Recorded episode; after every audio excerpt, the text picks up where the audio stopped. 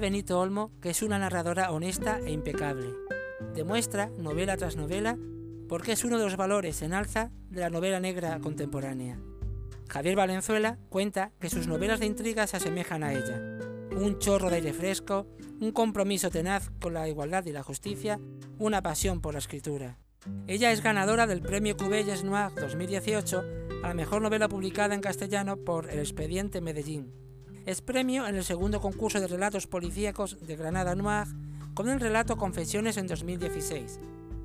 Primer premio en el certamen de relatos para la igualdad del Círculo de Bellas Artes de Tenerife con el relato Un día en mi mundo al revés del mismo año. Finalista certamen literario Felipe Trigo en su 34 edición con su obra Náufragos. Es licenciada en Derecho con posgrados en Derecho Internacional Público y Cooperación para el Desarrollo. Fue presidenta del Comité contra el Racismo, la Xenofobia y la Intolerancia y directora durante cuatro años del Instituto de la Juventud de Extremadura. Ha sido hasta hace poco la presidenta de la Asociación de Escritoras y Escritores de Extremadura desde el año 2019.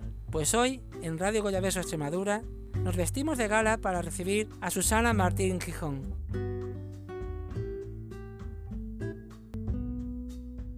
Hola Susana y muchas gracias por pasar un ratino de cultura con nosotros aquí en Radio Goyabeso Extremadura.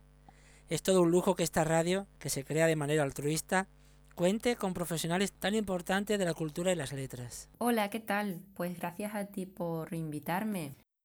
Has asistido a los cursos internacionales de verano-otoño de la Universidad de Extremadura en Zafra, haciendo un repaso de la aportación extremeña de la novela negra. Y yo te pregunto, Susana, ¿dónde es más fácil aplicar la pedagogía? ¿En las clases que impartes en la universidad o las novelas que escribes? Es cierto que, que, últimamente he dado muchos cursos, tanto el que comentas de la Universidad de Extremadura, bueno, que fue una ponencia dentro de, en realidad, dentro del curso de verano, como en cursiva, la plataforma de, de Penguin Random House o en las escuelas de escritores de Almendralejo el año pasado, que fue también una experiencia muy bonita. ¿Y mm, que dónde es más fácil aplicar la pedagogía? Si en las clases o en las novelas, bueno, en las novelas no aplico pedagogía, aplico en todo caso yo creo que mi visión del mundo, ¿no? Eh, o, más que ni siquiera eso, intento eh, mostrar realidades que están ahí y que a mí me pueden preocupar, investigo sobre ellas y las muestro a través de las novelas, a la vez que intento pues, que sean ágiles, entretenidas e incluso un poco adictivas. ¿no? Y, en clase es diferente. Eh, en clase sí hay que aplicar cierta, bueno, cierta pedagogía, claro, ciertas normas cuando se trata de, de clases de, de escritura para, para, ayudar al alumnado a gestionarse, entonces, pues la verdad es que son dos actividades muy diferentes, pero, pero que las disfruto las dos. Hasta hace relativamente poco has sido la presidenta de la Asociación de Escritoras y Escritores de Extremadura. ¿Cómo ves la literatura extremeña actual? ¿Goza de buena salud? Pues he estado cerca de dos años presidiéndola desde principios de verano, desde junio eh, no estoy ya, di el relevo porque la verdad es que no, no puedo con todo y hay que, y hay que saber dar paso y en este caso pues, pues me, me tocaba para, para, poderme centrar en, en, muchos proyectos que tengo ahora entre manos.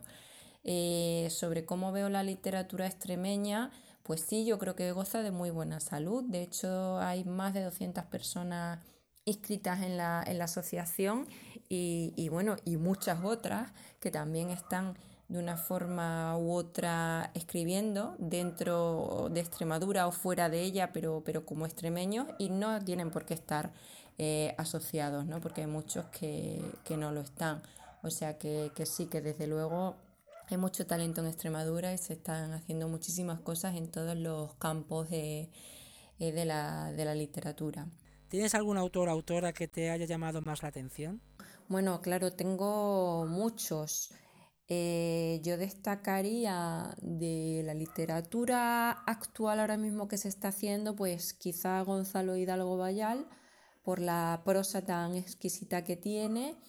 Y, y sin duda, para mí, eh, Dulce Chacón eh, es una de las, de las claves y de la historia más reciente, digamos, que, que, más ha aportado con La voz dormida, por ejemplo. Es una verdadera joya. Susana, ¿y qué buscas en tu literatura?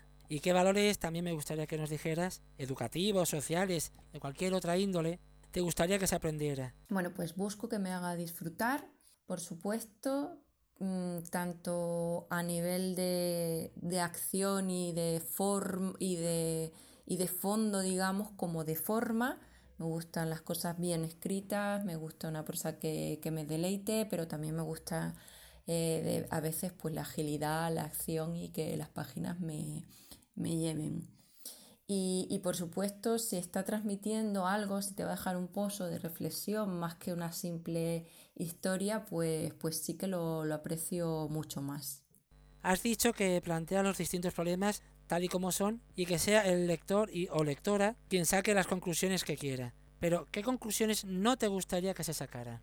Bueno, ninguna en especial, los, lectores son, son libres eh, y yo les presupongo la inteligencia que sé que tienen, entonces van a abordar, van a cometer una lectura y yo solamente espero que la disfruten y, si hay un tema ahí que, esté de fondo, pues que le pueda incitar a, la reflexión, pero que saque por supuesto sus, pocas, sus propias conclusiones y su propia idea del mundo y de la vida. Tu literatura, alejada de tipismos, ya que hay que recordar a nuestros oyentes que es la mujer la protagonista de su obra literaria, siendo esta del género de novela negra, donde siempre es un hombre el protagonista. Además, un tipo duro, ¿has recibido más elogios o más críticas por romper con lo establecido? Bueno, pues sí, he recibido elogios, sí, por supuesto, con, con a la hora de romper esos cánones, aunque afortunadamente ya creo que están más que rotos y hay muchísima diversidad. Y, por supuesto cuando uno apunta a temas de denuncia social, pues sí que incomoda algo más. También encuentro críticas por, ese lado, sobre todo con el, eh, cuando profundizo en temas de feminismo, todavía me encuentro con, muchas reseñas o críticas que, que, noto que eso les molesta, ¿no?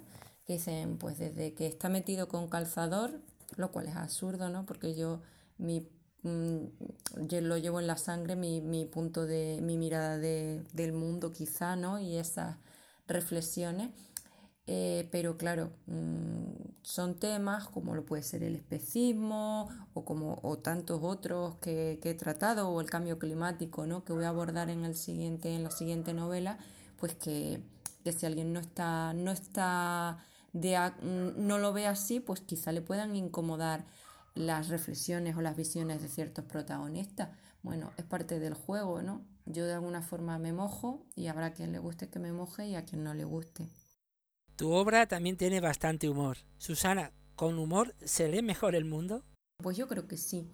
Yo creo que, que en cualquier campo incluso en thriller y novela negra, como escribo, ¿no? A veces con partes muy duras, pues quizá precisamente por eso un poco de humor eh, alegra y distiende, pues a mí desde luego personalmente como lectora me, gusta mucho, ya digo, destensar de esa forma y, también como escritora pues intento dar a, a las y los lectores lo mismo que a mí me gusta encontrar.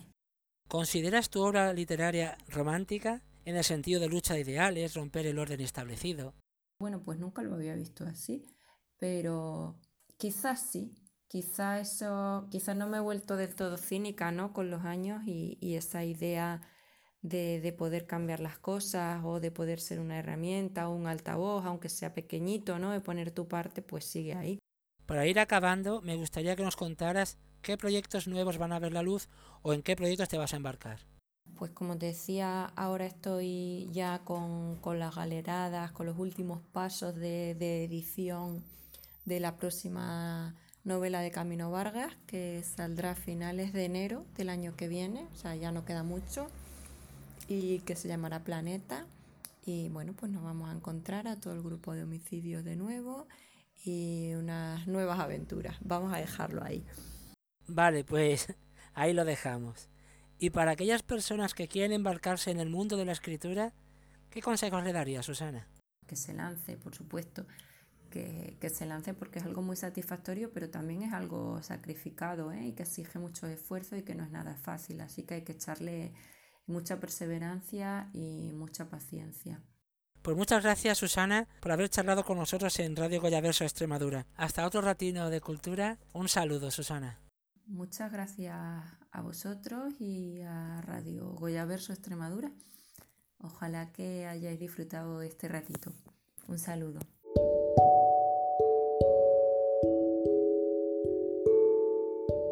Y hasta aquí el programa de Un Ratino de Cultura en Radio Goyaverso Extremadura. Hoy hemos tenido el placer de contar con una gran escritora como es Susana Martín Gijón y volveremos con más profesionales aquí en Radio Goyaverso Extremadura en un ratino de cultura. Así que hasta la próxima, se despide quien nos habla Juan José Benítez Goya.